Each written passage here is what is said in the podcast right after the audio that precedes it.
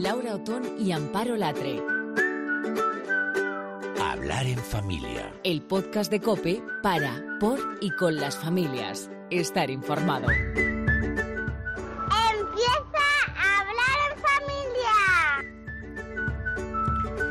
Hola, hola, hola, hola, ¿estás vivo? ¿Estás viva? ¿Estás con el aliento entrecortado o ya tu vida con esto del inicio del curso va sobre ruedas? Es que es tan importante recuperar las rutinas, la normalidad, que yo me he dado cuenta el daño que hace el descontrol en todos los aspectos para una familia, para una persona, para una vida. Estamos todos, niños y mayores, desconcertados, revolucionados. Amparo, ¿cómo lo llevas tú? Pues a ver, Laura, yo mm, contigo, a ti no te puedo mentir. Y la verdad es que relajadita, relajadita, que digamos no estoy. Todavía no, Todavía no. La verdad es que este año me está costando un poco más la vuelta porque tenemos cambios en la logística doméstica y la vuelta a la rutina se me está haciendo un poco cuesta arriba este año. ¿Qué quieres que te cuente? Oye, vaya sección, logística doméstica. Eso eh. hay que trabajarlo, ¿eh? hay que profundizar. Bueno, lo pensamos, lo pensamos. Hoy traemos a este podcast varios temas fundamentales. Por un lado, la necesidad de hacer equipo con los abuelos, que a veces yo creo muchas veces, no a veces, muchas veces nos salvan la vida para empezar precisamente a recuperar esta marcha, esta normalidad. Y también vamos a hablar con nuestra pediatra de cabecera, María Salmerón, para que nos ayude a entender mejor la fase del destete. Muchas madres hacen coincidir el final de su baja por maternidad con el inicio del curso escolar, algo que en ocasiones se junta también con el final de la lactancia. Es un momento complejo y hemos querido detenernos en él. Bueno, y no sé tú, pero empieza también el curso y empieza la lucha. Yo ya he empezado en esa dinámica para que organicen su cuarto. Bueno, Alicia Iglesias, organizadora profesional y autora del blog Orden y Limpieza en Casa, nos va a dar las pautas para conseguirlo. Uy, esa es una batalla de las que yo llamo eterna. Perdida. Es una, batalla eterna, así que vamos a ello, Laura. Venga, pues vamos a ello.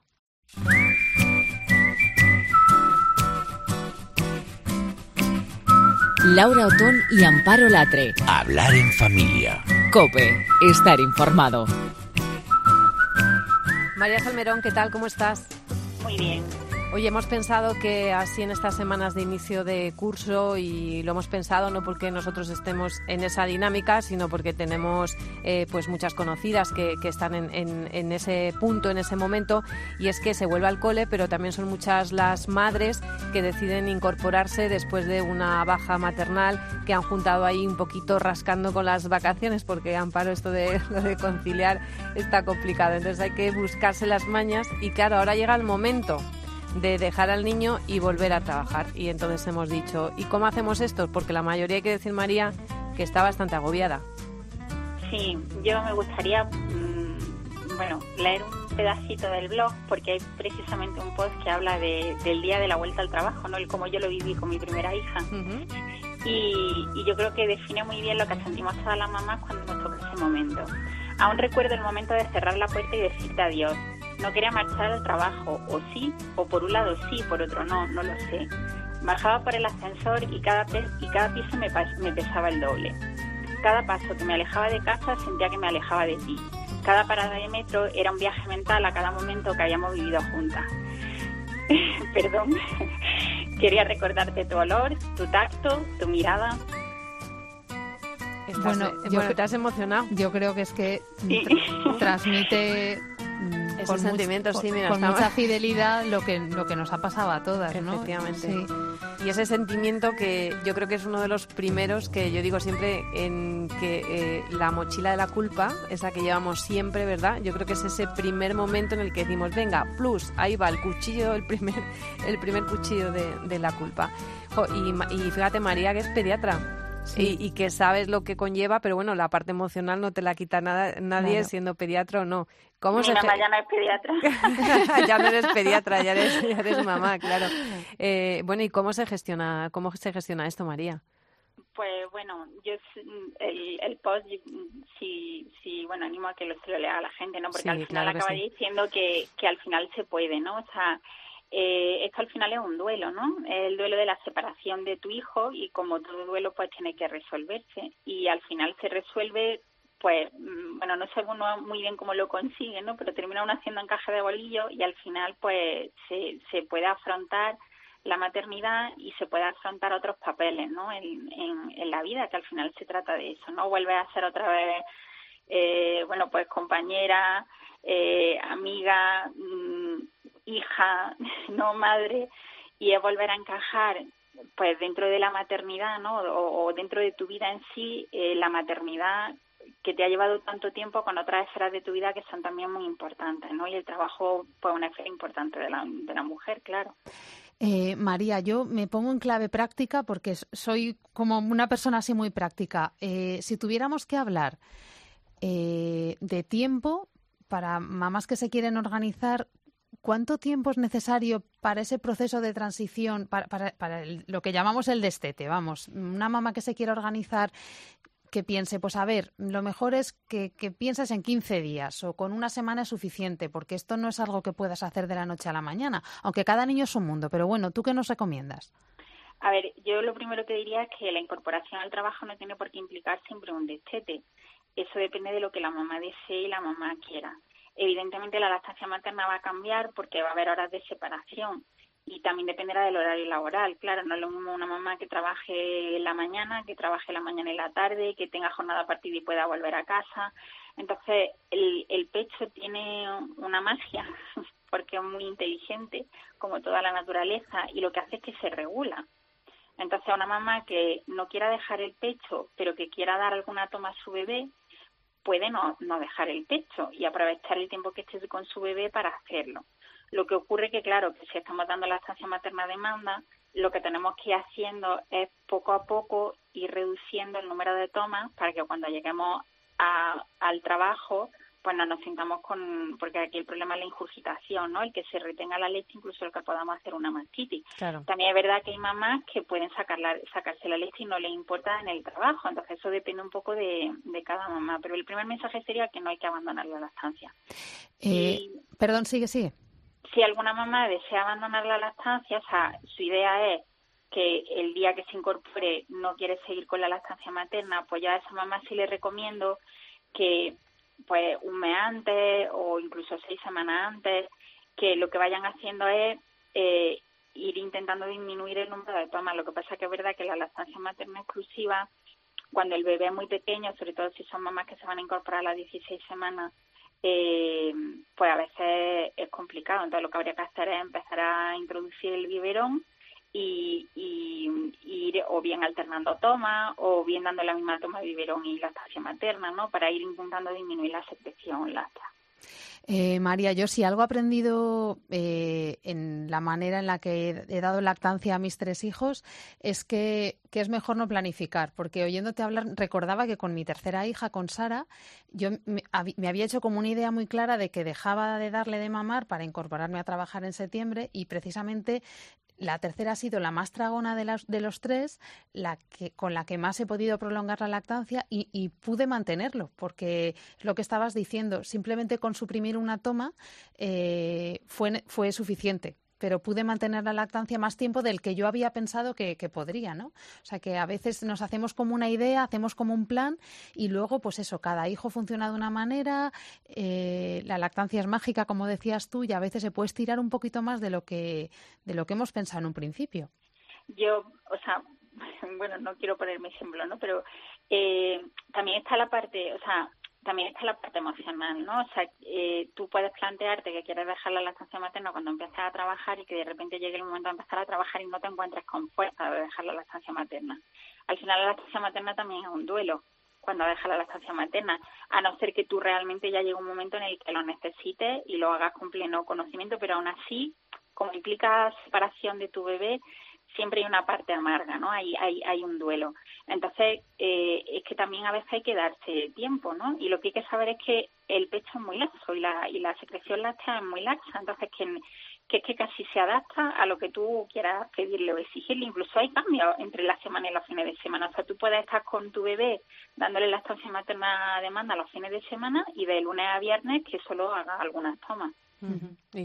Yo la verdad que este, este podcast eh, está muy bien equilibrado porque Amparo y yo somos la noche y el día ¿no? en, muchas cosas. Otras y las fundamentales estamos muy de acuerdo. Pero, por ejemplo, yo soy una mamá frustrada con la lactancia materna por circunstancias del nacimiento de, de mis hijas, ¿no? Entonces también cuando os oigo hablar así de, de, de esta, de esta manera tan maravillosa sobre una lactancia que, eh, que yo no pude llevar a, a, su fin como habéis llevado vosotras, me pongo también en el papel de las mamás que, que no pueden, ¿no? Y lo que estáis diciendo, ¿no? Entonces también me gustaría un poco desdramatizar, ¿no? Ese, ese momento, ¿no? El, el cómo lo estamos haciendo para reducir quizás un poco esa carga de culpabilidad, ¿no, María? Porque es verdad que a veces cuando no se puede, eh, pues no se puede, ¿no? Y hay que hacerlo a lo mejor con ayuda, pues de, de no sé, de alguna persona que, que, esté más puesta que tú en temas de lactancia, que lo ideal es eso, pues el pediatra o la enfermera, la matrona, la matrona que tienes en tu centro de salud, pero que hay que hacerlo también, como lo dices tú, ¿no? Sin complejos, sin culpabilidad, sin, sin toda esa carga negativa.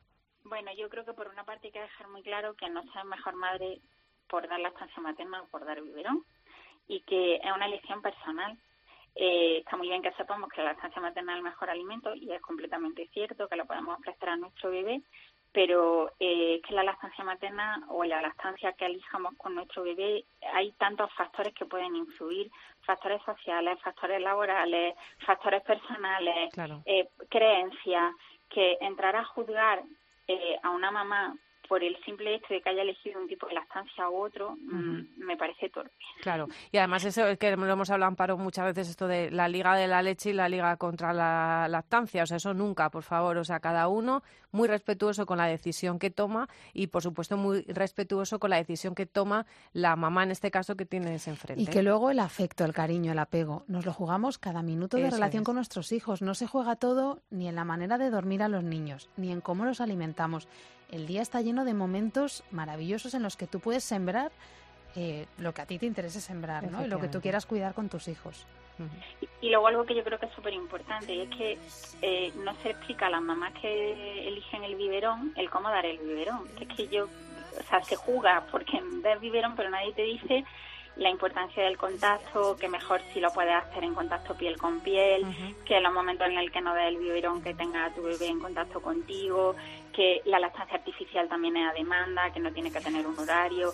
Es decir, hay un montón de cosas que precisamente porque existen esos tabús, eh, no las hablamos y simplemente hablamos de si lactancia materna sí o no, pero no asesoramos adecuadamente a una mamá que quiere dar lactancia materna o a una mamá que quiere dar el biberón. Y luego una cosa que yo le explico siempre a mis pacientes en la consulta es que la lactancia materna es biológica, pero no es intuitiva. Entonces, la mayoría de las mujeres necesitan ayuda para tener una lactancia eficaz uh -huh. y, y, y placentera. Entonces, que hay que pedir ayuda, que no pasa absolutamente nada y que la mayoría de las mujeres la necesitamos, incluso las pediatras. incluso las pediatras. Bueno, tienes un libro, María Salmerón, que es pediatra en el eh, Hospital La Paz y en la Clínica Ruber Internacional. Bueno, tiene un libro maravilloso que se llama Crianzas sin complejos, que a Amparo y a mí nos gusta muchísimo y yo creo que precisamente eh, desdramatiza y desmitifica y nos da muchas pautas para, para la crianza de nuestros hijos a distintas edades. Te vas a presentar además el libro a México. María, enhorabuena porque me parece que eso tiene que, ¿no? tiene que motivar mucho y vas a dar unas charlas allí en la universidad sobre adolescencia. Sí, eh, a lo que me dedico gran parte de mi tiempo y he tenido la fortuna de que la Universidad de Guadalajara me invite a dar un ciclo de conferencias, así que ya os contaré. No, no, es que tienes que venir a hablar de adolescencia, que también estamos aquí con un pie en un sitio y con otro pie en otro. Muchísimas gracias. Bueno, María, pues hablamos a tu vuelta, ¿eh? Vale, y disfrutamos de nuestro hijo, que es lo importante. Eso, gracias. Gracias.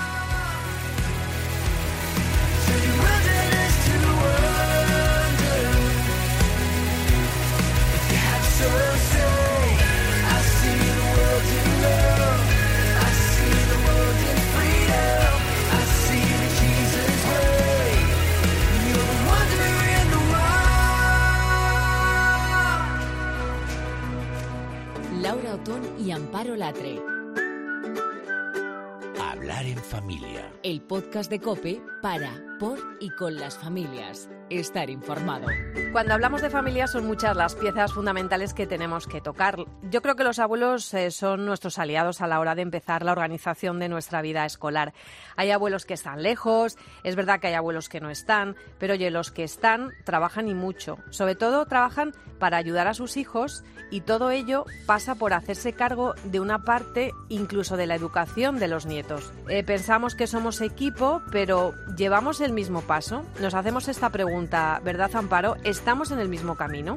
Sí, nos hacemos esta y otras preguntas y de todas estas cuestiones eh, han surgido las escuelas eh, para abuelos, que siguen la estela de todas esas escuelas de padres que han ido cuajando en los últimos años, últimamente incluso en su versión online, porque ahora ya son escuelas digitales en muchos casos. Eh, han proliferado estas, estas escuelas y lo que nos preguntamos es si necesitan realmente los abuelos que les enseñen a ser abuelos. Es una de las preguntas también que, que nos hacemos, pero claro, no se trata solo de enseñarle, ¿no? Porque probablemente nos dan mil vueltas gracias a la mochila de vivencias que tienen, ¿no? Pero en este mundo tan complicado, con tantos agentes nocivos en la educación, en la crianza, yo creo que necesitan, como necesitamos los padres, que al principio estábamos un poco reacios a esas escuelas de padres, y si te acuerdas de la Zamparo, pues ellos necesitan también que les demos herramientas en una educación de la que les hemos hecho partícipe casi por el artículo 14, es decir, porque no había más remedio. Así que eh, nos hemos querido parar en el ejemplo de una escuela de abuelos que, que están llevando a cabo desde hace ya unos cuantos años en la diócesis de Valencia. Llevan concretamente seis años trabajando. Rafael Ortín es pediatra, es padre de cinco hijos, abuelo de seis y uno de los artífices de esta escuela. Bueno, pues estábamos trabajando desde el año 2000 en escuelas de padres aquí en el Arzobispado de Valencia y de pronto pues surgió que la secretaria Rosa López y salió diciendo que necesitamos hacer una escuela de abuelos. Yo al principio me sorprendí, pero claro, soy pediatra y recordé que muchos niños venían a la consulta con sus abuelos. veía a los abuelos con sus nietos en los colegios, eh, yendo y viniendo por la calle o jugando con ellos en los juegos urbanos. Entonces me di cuenta que sí, que tenía razón y que teníamos que ponernos a trabajar en eso porque la pregunta fundamental era si los abuelos somos simples canguros o tenemos mayor papel en la familia o más posibilidades educativas incluso respecto a nuestros nietos. Yo creo que en el fondo lo que está apuntando Rafael es que cuando en el día a día la educación está compartida entre los padres y los abuelos, pues cuanto más clarita esté hasta dónde llega la labor de los padres y hasta dónde la de los abuelos, pues mejor. Los padres son los primeros y principales educadores ¿eh? y los abuelos tenemos ¿eh? y podemos colaborar mucho en esa función. Incluso, como usted ha dicho, ¿eh? podemos ser una especie de mediadores o diplomáticos entre los padres y sus hijos, incluso en una época tan difícil, que para eso tenemos un tema especial, como es la adolescencia, cómo relacionarse con los nietos adolescentes. La verdad que les hemos preguntado cómo se organizan y nos dicen que trabajan sobre 12 grandes temas. Y no nos olvidamos de la conciencia, porque eh, hoy también está muy abandonada la situación de la conciencia, es decir, ¿eh? qué es lo que está bien y qué es lo que está mal. Incluso pues modales y actitudes que uno muchas veces en la consulta o por la calle ve que los abuelos van ¿eh? enseñando esto a sus nietos. Por no hablar, por supuesto, de la transmisión de la fe en casa. Y también, pues hay un tema que consideramos muy importante, quizá también abandonado y que en otros países ha resultado fundamental para la continuidad de la fe, que es los abuelos y la transmisión de la fe, lo que pueden mostrar y lo que pueden acompañar los abuelos a sus hijos, a sus nietos, perdón. Son muchos los temas, desde luego, que se ponen encima de la mesa en esta escuela de abuelos. Eh, son temas también, además, eh, pues que están muy, pero muy, muy en el candelero para los padres y que tanto nos preocupan. Por ejemplo, las nuevas tecnologías que también las tratan.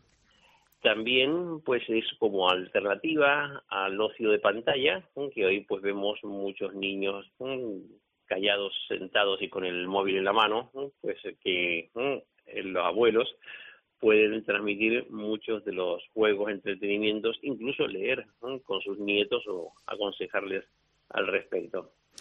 Pero lo hemos comentado muchas veces, Laura, el que cuida tiene que poder eh, cuidarse también. Así que no podemos olvidar algo tan importante como es que, que, estas personas que están al cuidado de nuestros niños tienen que tener tiempo también para, para atenderse ellos mismos. Y de hecho en esta escuela lo tienen en cuenta también.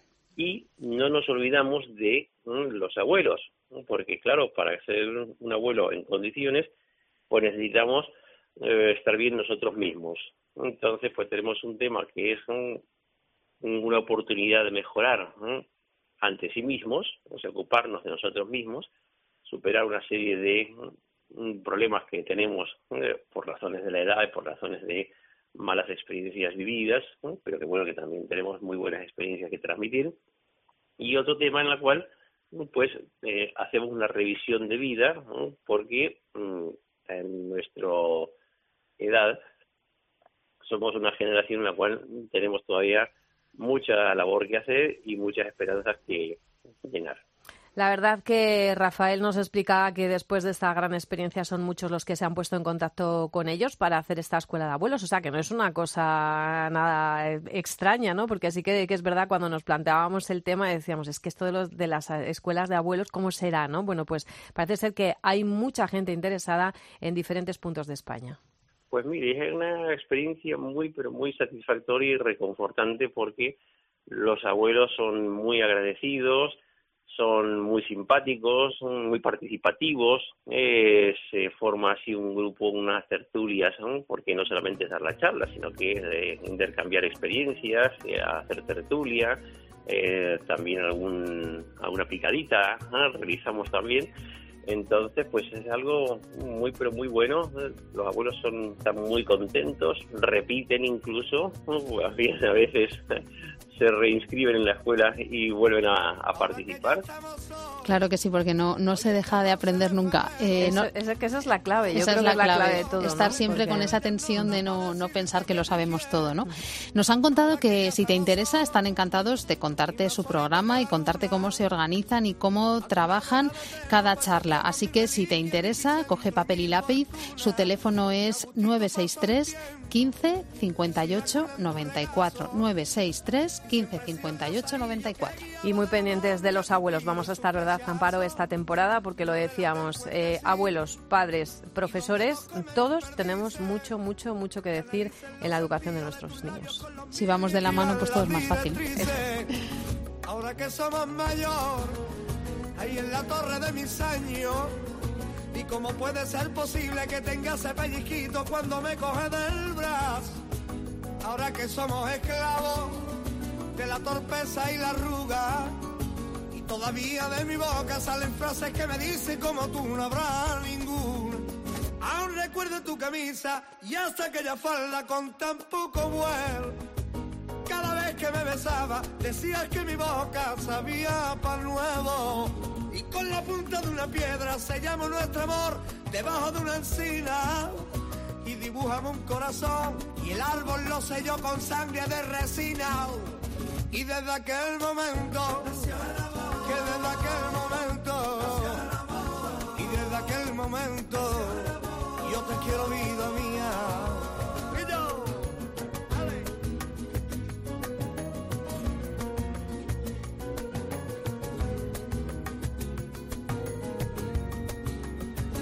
Laura Otón y Amparo Latre. Hablar en familia. Cope, estar informado.